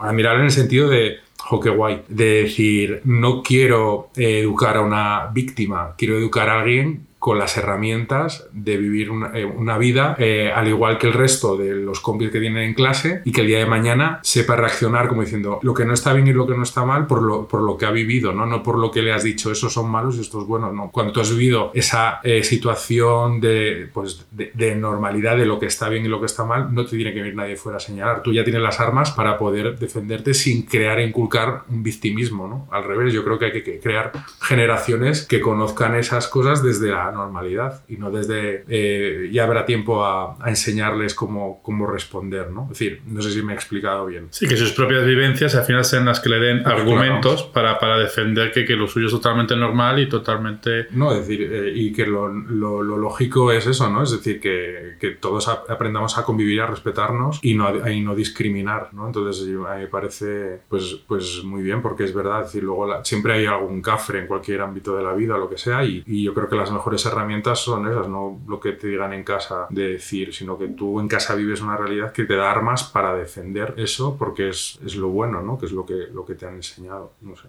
Pero me preocuparía eso, de cara al futuro, que alguien pensara que yo tengo menos derechos que, que otra persona por haber nacido en el seno de una familia eh, no, no normativa, en el sentido de que para ciertas personas lo normativo es un hombre y una mujer teniendo dos hijos, niño y niña. Mauri. Yo estoy de acuerdo con Iván y yo creo que los miedos que puede tener también cualquier padre, puede tener indiferentemente si eres eh, una familia heteroparental o, o- o no. Yo creo que los mismos miedos que tienes eh, de que es algo nuevo, es algo que no te has enfrentado, de que tu hijo sea un niño sano, que sea un niño feliz, que tenga la mejor educación que se le pueda dar, ¿no? Yo creo que para añadir un plus a lo que ha dicho Iván, yo creo que todos esos miedos los puede tener cualquier padre que primerizo o no, ¿no? Que sus hijos sean felices y libres. Pues un poco el miedo a, la, a eso, a que tengan rechazo, como el rechazo que hemos vivido nosotros y que a día de hoy ya no, te- no deberían recibir ese rechazo que hemos vivido en nuestra generación anterior en el colegio. Entonces, como padre, me preocuparía que, me gustaría que, que no se notase esa discriminación que nosotros hemos recibido, que, se note esa evolución, ese, ese adelanto que hemos tenido en la vida y que no le discriminen porque, tenga, que porque ese niño tenga dos padres o que le digan que es que tú vas a ser ya, que te, que te catalogolicen como algo, porque creo que eso sería el mayor error en, la- en los tiempos que corren ahora. Andrés. Para mí también el hecho de que, que mi hijo o hija tenga capacidad de, O hije.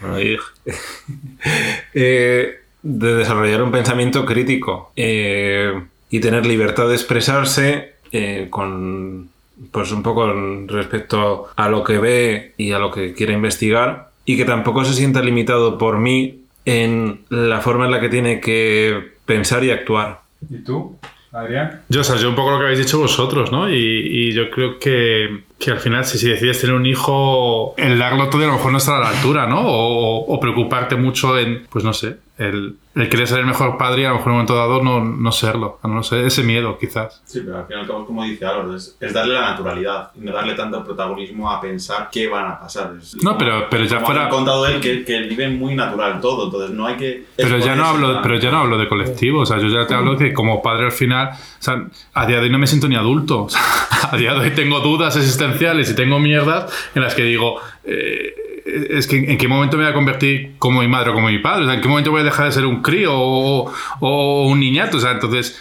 ese miedo yo creo que al final lo tienes siempre, ¿no? Entonces esa preocupación de, de no estar a la altura yo creo que Yo, es... por ejemplo, ahora, bueno, en el transcurso de la edad que estoy, que mis amigos han empezado a formar familia, mis hermanos y esto, eh, todos concluyen en lo mismo. Dicen es que sí, tú quieres ser eh, padre en un momento de tu vida, pero cuando se llega a ese momento es como, wow, es todo un mundo que se te abre, que tienes que, yo qué sé, o sea, ir como improvisando de alguna u otra manera, porque tu hijo puede ser así, puede ser así, eh, a lo mejor pues, los primeros meses duermes mucho y luego los siguientes meses eh, duermes poco, eh, tu hijo parece ser un cielo, pero luego resulta ser un pequeño demonio. ¿sabes? Está, sí. Entonces yo creo que también es el día a día te va enseñando eh, eso, porque es como un manual de padre no hay, ¿no? Yo creo que todas las familias, todos los niños son diferentes y, y los padres yo creo que van actuando en, en consecuencia de lo que tus hijos van necesitando o, o te van mostrando. Sí, el, el miedo no estar preparado, ¿no? Al final... Claro, porque dicen, sí, vamos a ser padre y todo, pero ¿qué va a venir de aquí en adelante? Entonces yo creo que luego también es instintivo y el amor que tengas hacia ese hijo, pues haces que, que soportes todo. Que nadie, nadie, Nadie. na- yo creo que nadie está preparado para ser padre. Por mucho, o sea, tú puedes reunir las condiciones en las que tú ya quieres hacerlo, pero preparado para ser un buen padre, nadie está preparado para serlo. Eh, porque no sabes lo que es hasta que no lo haces, sobre todo por eso. Y, y porque luego cada niño cada, y cada momento en el que eres padre es distinto. Mucha gente nos dice, claro, es que Vega y Hugo, ¿cómo se nota? Son distintos. Para que veáis, es que depende del niño. Ya, pero es que yo también soy distinto. En el 2020, que es cuando nació Hugo, yo no soy igual que en el 2015, cuando nació Vega. No tengo la misma paciencia, no tengo la misma energía, no tengo la misma edad. Todo eso se nota. Entonces, no, no todo es ni, eh, ni- no todo es el niño y entonces nadie sabe, nadie nace sabiendo. Vale. Nadie sabe, no hay un manual de ser padre, ¿no? No, no, no lo hay. Cre- ¿Creéis que una familia heteroparental educa o cría mejor a los hijos que una familia heteroparental? O sea, Has preguntado lo mismo, Sí, entendemos lo que quieres preguntar, dicho heteroparental dos veces. pero, Pero- pero, pero o sea, no, ¿Es pregunta tonta o no? No. o sea, es- o sea, sí un poco, o sea, al final es una pregunta Pues muy Creo que los niños de, de nuestro sector están como más... de nuestro sector.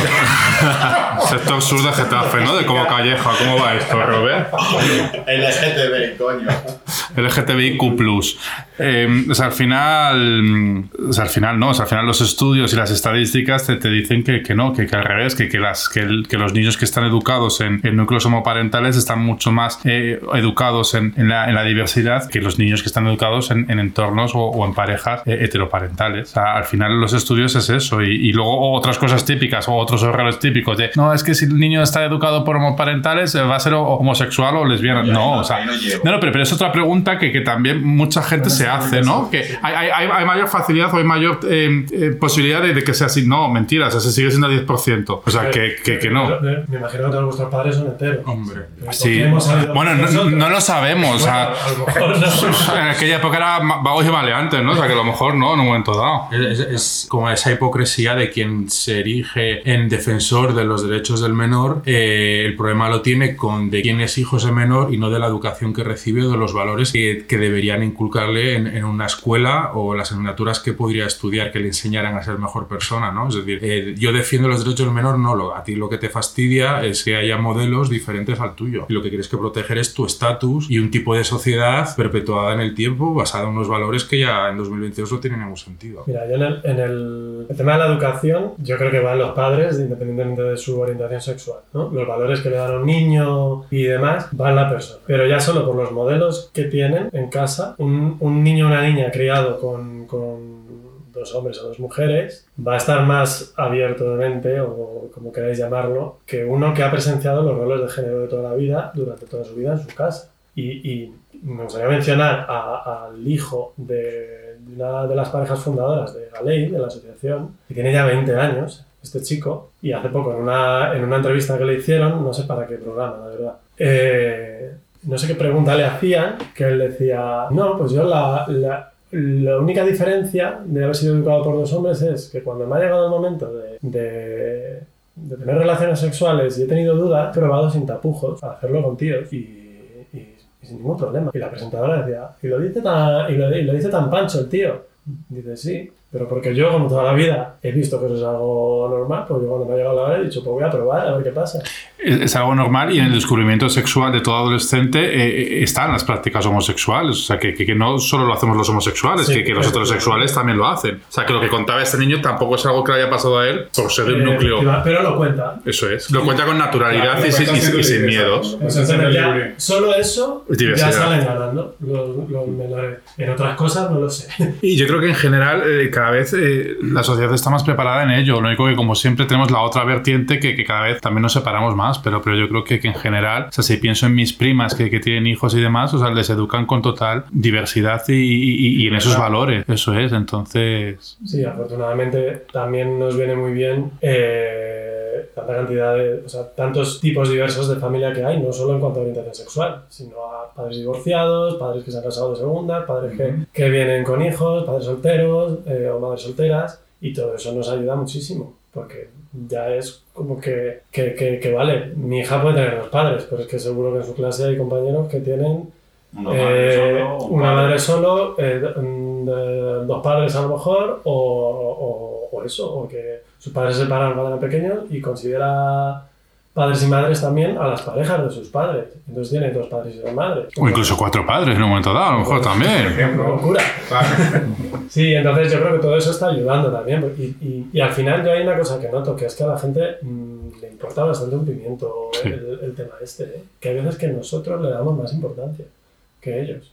Los hay que sí, que como os contaba, que por cotilleo o por tal, pues quieren saber, quieren- pero luego al final a la gente le da igual. A la gente le da igual lo que tengas en tu casa. Pero le digo a a la gente con dos dedos de frente, a, a los cafres al final no. Hablo de, de una mayoría que, Eso es. que- de la que yo me he rodeado afortunadamente o en la que yo he caído y, y de momento Sí, también es una generación con la que nosotros, es nuestra generación que ha vivido el cambio y la evolución, entonces están como un poco más preparados que el nivel de los 50 para arriba, que son los- ahora mismo un poco más los cafres. No, no, los cafres son los que, los que te votan al partido de las tres siglas, básicamente, ¿eh, Robert? Hay gente de mi edad y mucho menor- menos que Sí. verdad dicen cada barbaridad que es como, mira, devuélvete del siglo que aquí no, que no perteneces. O sea, como... El tema de tener los niños te ayuda también en la estabilidad con tu pareja. Mm.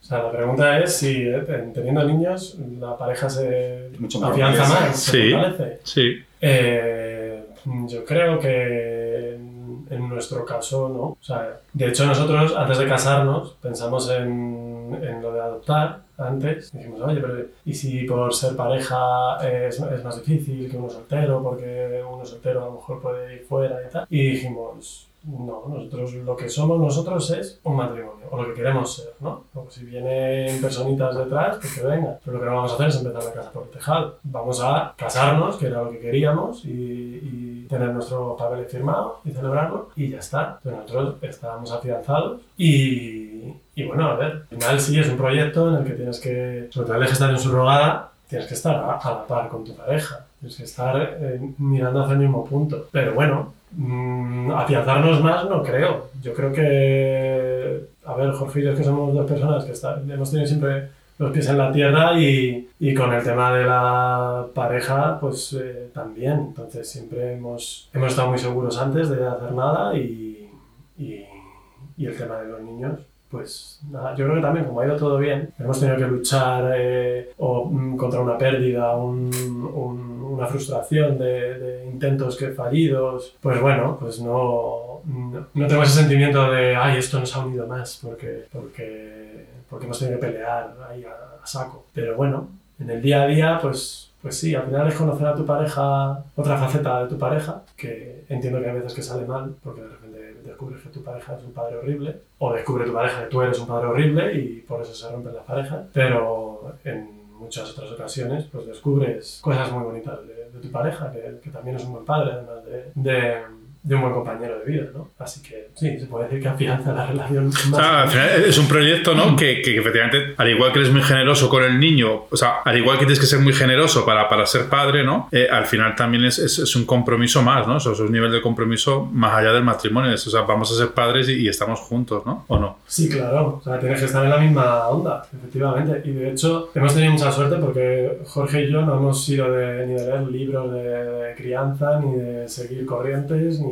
nada. Nació la niña, no habíamos hablado apenas nada de cómo hacer las cosas y, resultó que es que estábamos de acuerdo en todo. O sea, una maravilla. Tuvimos muchísima suerte con eso y, y a día de hoy, incluso en, la- en- en lo que nos está costando Hugo, que Hugo nos está costando más porque está haciendo más peleón, más con muchas rabietas, tiene mucho carácter, es muy maniático. Eh, nosotros, eh, lo que os decía antes, estamos más cansados, somos más mayores, tenemos otra hija. Pues incluso en eso pues nos estamos entendiendo, más o menos. A veces que uno pierde los nervios y el otro le tiene que decir, "Mm, relaja. Pero bueno, yo creo que en eso está el quid de la cuestión, ¿no? De, de ser una pareja y, y- y- y remar hacia la misma dirección. Calladitas ahora. Sin palabras. Sin palabras, no hay nada más que añadir. Nada más que añadir. Claro, sí.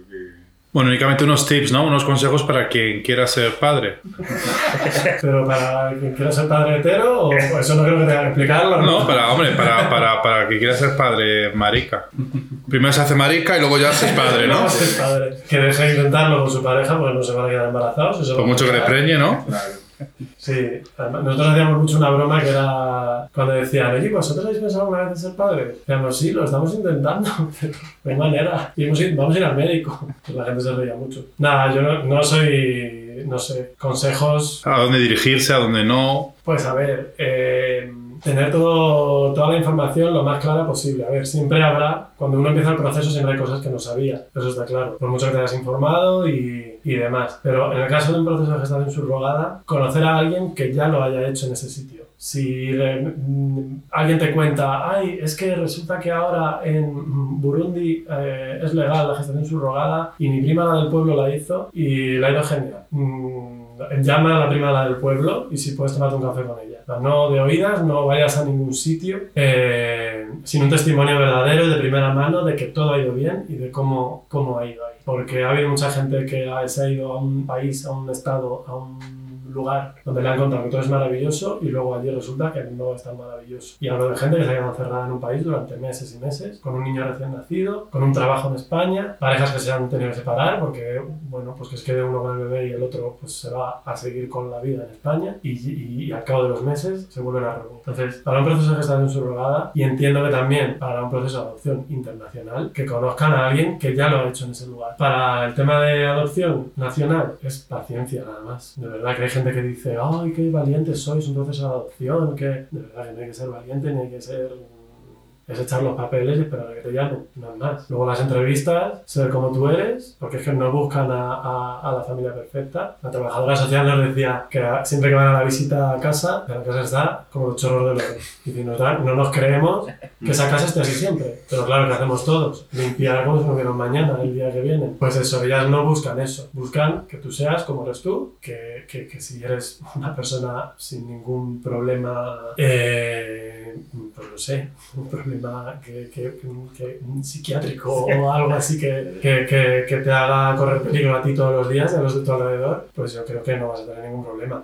Así que eso es lo único que, puedo decir. Y una vez que a la gente que ya es padre o madre mm, en, una familia homoparental, pues eso, que, que la sociedad, es verdad que nos queda mucho por avanzar, pero de verdad que, que, que a la gente le importa un pepino que nuestros hijos tengan dos padres o dos madres. Al final les da igual. Y lo que quieren es que sus hijos tengan un buen compañero, una buena compañera de, de colegio, que no, que no les molesten y, y que sean buenos amigos y, y ya está. No, no hay que preocuparse en exceso. Pues muchas gracias, Álvaro. Gracias a vosotros. Pues hasta aquí, ¿no? Y ahora la pregunta con la que cerramos siempre cada capítulo, ¿qué le regalarías al colectivo? Eh, mira que he escuchado los otros episodios y cuando he escuchado la pregunta he dicho, ay, ¿yo qué le regalaría al colectivo? ¿Qué le regalaría? Y creo que alguna vez pensé en una respuesta, pero ahora mismo no me acuerdo. Pero bueno, yo creo que, acorde a lo que, a lo que hemos tratado en este episodio, eh, yo le regalaría al colectivo eh, esperanza, la esperanza de cumplir eh, sueños que en un momento de nuestra vida hemos pensado que no iban a ser posibles. Porque yo hace 20 años, o 24, 23, por ahí, eh, no me habría imaginado que, que-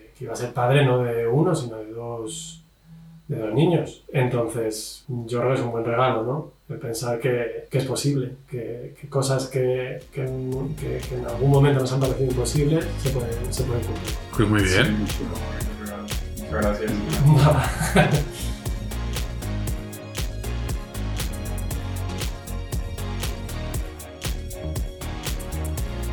Lo que importa es eh, cómo tratas a, a- ese- a esa personita de- de- en, de- en tu casa, en la educación que le das, etc. ¿no? Y es el cariño que le das, el amor que le das. Al fin y al cabo yo creo que eso es lo que importa. Y es verdad que muchas veces ponemos demasiado foco en las etiquetas y no en las acciones, ¿no? Y entonces, eh, desafortunadamente, pues hay casos de mal- maltrato infantil eh, diariamente y al fin y al cabo el que sufre es ese menor, ¿no? Entonces yo creo que lo importante es eso. Más allá del tipo de familia, que es importante, al final, al final es que esa persona crezca en un entorno de respeto, de amor, etcétera, etcétera, ¿no? Para que sea un adulto en el futuro, pues eh, sin ningún tipo de problema, ni sentimientos de culpabilidad, ni traumáticos, ni nada de eso. ¡Mua!